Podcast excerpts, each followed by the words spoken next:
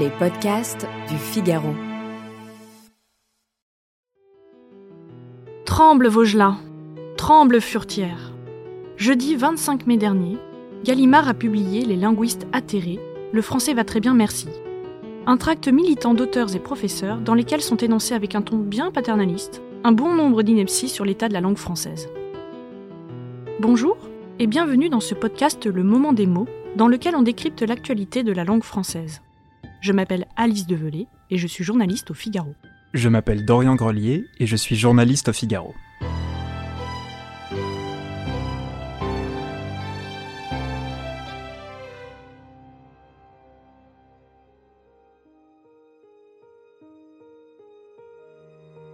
Alors que contient ce tract? Selon ses auteurs, il ne faudrait plus parler de la langue de Molière sur le motif que, accrochez-vous, Molière ne parle pas le français d'aujourd'hui. Que dire donc à nos voisins outre-Manche qui parlent la langue de Shakespeare? Faut-il préciser qu'il s'agit là d'une figure de style? De même, imaginerait-on demander son consentement à la colombe de la paix pour qu'elle accepte d'être considérée comme une allégorie? Mais ce n'est pas tout. Il est affirmé que les jeunes n'écrivent pas de plus en plus mal, que le français sur Internet et les réseaux sociaux n'est pas un mauvais français, et puis que le français n'est pas envahi par l'anglais. Tout irait donc très bien pour notre belle langue française, comme le prétend le tract? Hélas non. Jean Pruvot, linguiste et professeur d'université émérite, répond à ce tract dans une tribune collective qu'a publié Le Figaro. Parmi les 22 signataires, on peut citer les noms des linguistes Alain Bentolila, Franck Neveu, Marie Treps, et ceux des académiciens Michael Edwards, Frédéric Vitou, ainsi que Michel Zinc. Aujourd'hui, pour parler de la langue française, nous sommes avec Jean Pruvot, auteur de la tribune qu'a publié Le Figaro. Alors déjà, quand on lit la première de couverture de ce tract, sous-titré Le français va très bien, merci, les auteurs se qualifient de linguistes atterrés avec un E grisé, sorte d'écriture inclusive qui ne porte pas son nom. On a l'impression donc que le français va très bien, mais pas vraiment. Ben, C'est-à-dire que euh, moi j'aime beaucoup euh, le principe du tract, euh, il y en a eu d'excellents, et évidemment on réagit dès le titre.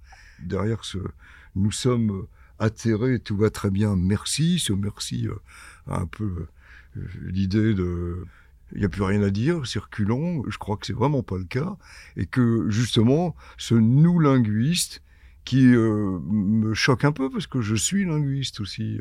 et j'ai beaucoup d'amis qui ne sont pas forcément atterrés, justement, que on puisse s'inquiéter à propos de l'orthographe, dans l'enseignement de l'orthographe, qu'on puisse ne pas être d'accord avec euh, l'écriture inclusive, qu'on puisse euh, considérer quand même qu'il y a beaucoup d'anglicisme dans la langue française et qu'il serait bon de lutter contre.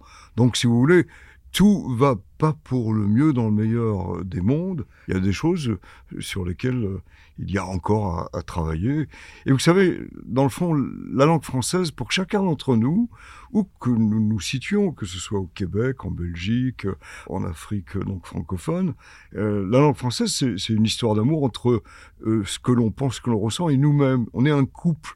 Et dans un couple, il ben, faut veiller à l'autre et veiller à la langue française je pense que bah, ça fait partie euh, d'une bonne mentalité, d'une bonne hygiène, avoir envie de faire attention euh, à l'autre. Non, tout ne va pas très bien, euh, tout ne va pas non plus de manière catastrophique, mais faire attention, oui, alors dans ce tract, les auteurs dénoncent certaines idées reçues. Parmi elles, il n'y aurait qu'un français et la langue n'appartiendrait qu'à la France. On lit aussi que le français classique aurait atteint sa perfection au XVIIe siècle.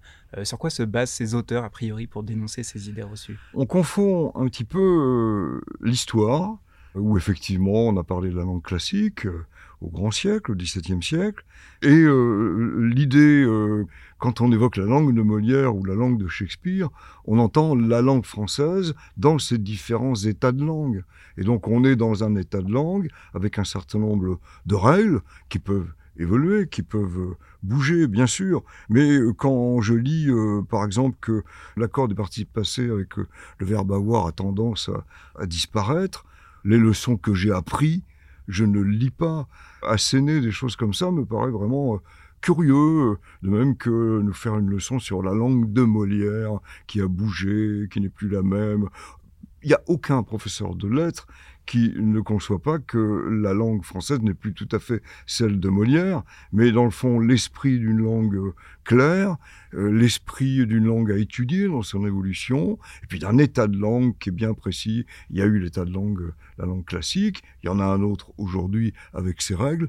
Ça me semble vraiment être une contradiction ou enfoncer les portes ouvertes. Quand on dit la langue de Shakespeare, il y a bien sûr pas un seul anglais qui imagine euh, qu'il s'exprime, euh, je ne sais pas, dans la langue des Beatles, euh, qui est d'ailleurs assez belle, et du bon anglais, si je puis dire, mais c'est pas du bon Shakespeare, c'est évident. Donc là aussi, ce sont parfois des, des portes ouvertes. Alors c'est peut-être qui m'a choqué le plus dans ce tract, c'est le ton. Nous, les linguistes, un peu comme on trouvait chez Anatole France, c'est nous les savants à un moment donné, dit un des personnages. On a tous le droit de ressentir un certain nombre de choses par rapport à notre langue, de les exprimer. On peut très bien ne, pas avoir envie d'écrire comme ça, ne pas être d'accord, et pour autant ne pas être euh, atterré. Moi, je suis atterré qu'on soit atterré, qu'on ne soit pas d'accord. Enfin, ça fait partie de, notre liberté. Et tous les auteurs de ce tract, d'ailleurs, ne sont pas des linguistes, mais vous, vous l'êtes, vous l'avez précisé. C'est quoi être un linguiste? Et est-ce qu'un linguiste peut faire de la langue, de la langue française un discours politique, ce qui est le cas dans ce tract? À mes yeux, même à mes oreilles, j'ai presque envie de dire, un linguiste n'a pas à être euh, militant politiquement. Un linguiste n'est ni de droite ni de gauche. Il a forcément, euh, évidemment, des sentiments. Mais il doit d'abord décrire, observer, expliquer, et à partir de là, euh, les gens euh, prononcent euh, leur propre point de vue. M'asséner un, certain nombre de, vérités euh, ou de choses qui ne sont pas justes, je pense à tout ce qui a été dit sur l'Académie française, ça, ça c'est pas le rôle du linguiste. La langue et l'Académie ne s'est pas arrêtée en 1800 il y a eu euh, depuis euh, de nouvelles éditions, il y a toute une série de liens qui sont offerts avec euh, l'Office québécois de la langue française, avec donc France Terme. On est passé de 30 000 mots à 60 000 mots. Enfin, il y a, eu un, progrès immense, qui est le progrès d'ailleurs logique de l'évolution de la langue. Donc dire tout cela, ça me paraît vraiment injustifié. évoquer aussi euh, ce côté euh, peu moderne, mais c'est complètement faux, puisqu'il y a une commission d'enrichissement avec euh, la délégation générale en langue française aux langues de France, qui rassemble plus d'une centaine de, spécialistes. Il y a constamment un lien, puisque c'est l'Académie française et la délégation générale en langue française qui travaillent de concert, pour nous expliquer tous ces mots anglais ou tous les mots difficiles, essayer de répondre à ce que demandent les, les techniciens, les hommes de science. Donc c'est complètement oublier la chose. Ouvrez le portail numérique, tapez Académie française, prenez n'importe quel des mots qui vous intéressent, et tout de suite, vous allez constater euh, que c'est quelque chose d'extrêmement moderne. Et c'est peut-être même euh, un des dictionnaires les plus modernes. Là, moi, ça m'a évidemment un peu hérissé euh, de voir démolir quelque chose, de dire l'Académie s'est arrêtée en 1835. Bah, c'est une folie de dire ça. Et si, comme le disent les, linguistes, la faute d'hier devient la norme de demain, euh, à quoi bon encore étudier l'orthographe? Oui, alors là, c'est à peu près, c'est presque aberrant, parce que, et donné comme exemple, un très bon exemple, il y a des explications d'ailleurs qui sont très claires. Hein. Moi, c'est le ton qui me gêne et, une euh, sorte de procès d'intention en permanence.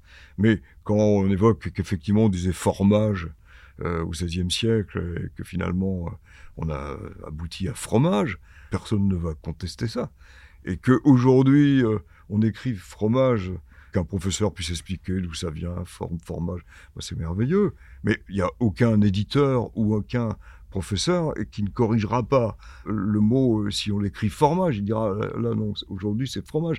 Il y a un état de langue. Dans cet état de langue, bon, il y a un certain nombre de règles. Alors c'est vrai qu'il y a des évolutions, il y a des générations. Une langue, c'est à peu près euh, quatre générations. Les enfants, les adolescents, les gens qui sont euh, au travail, puis des gens qui ont un peu plus de recul, un peu plus conservateurs, mais il faut aussi être parfois prudent, euh, si vous voulez, dans la néologie, sans la refuser.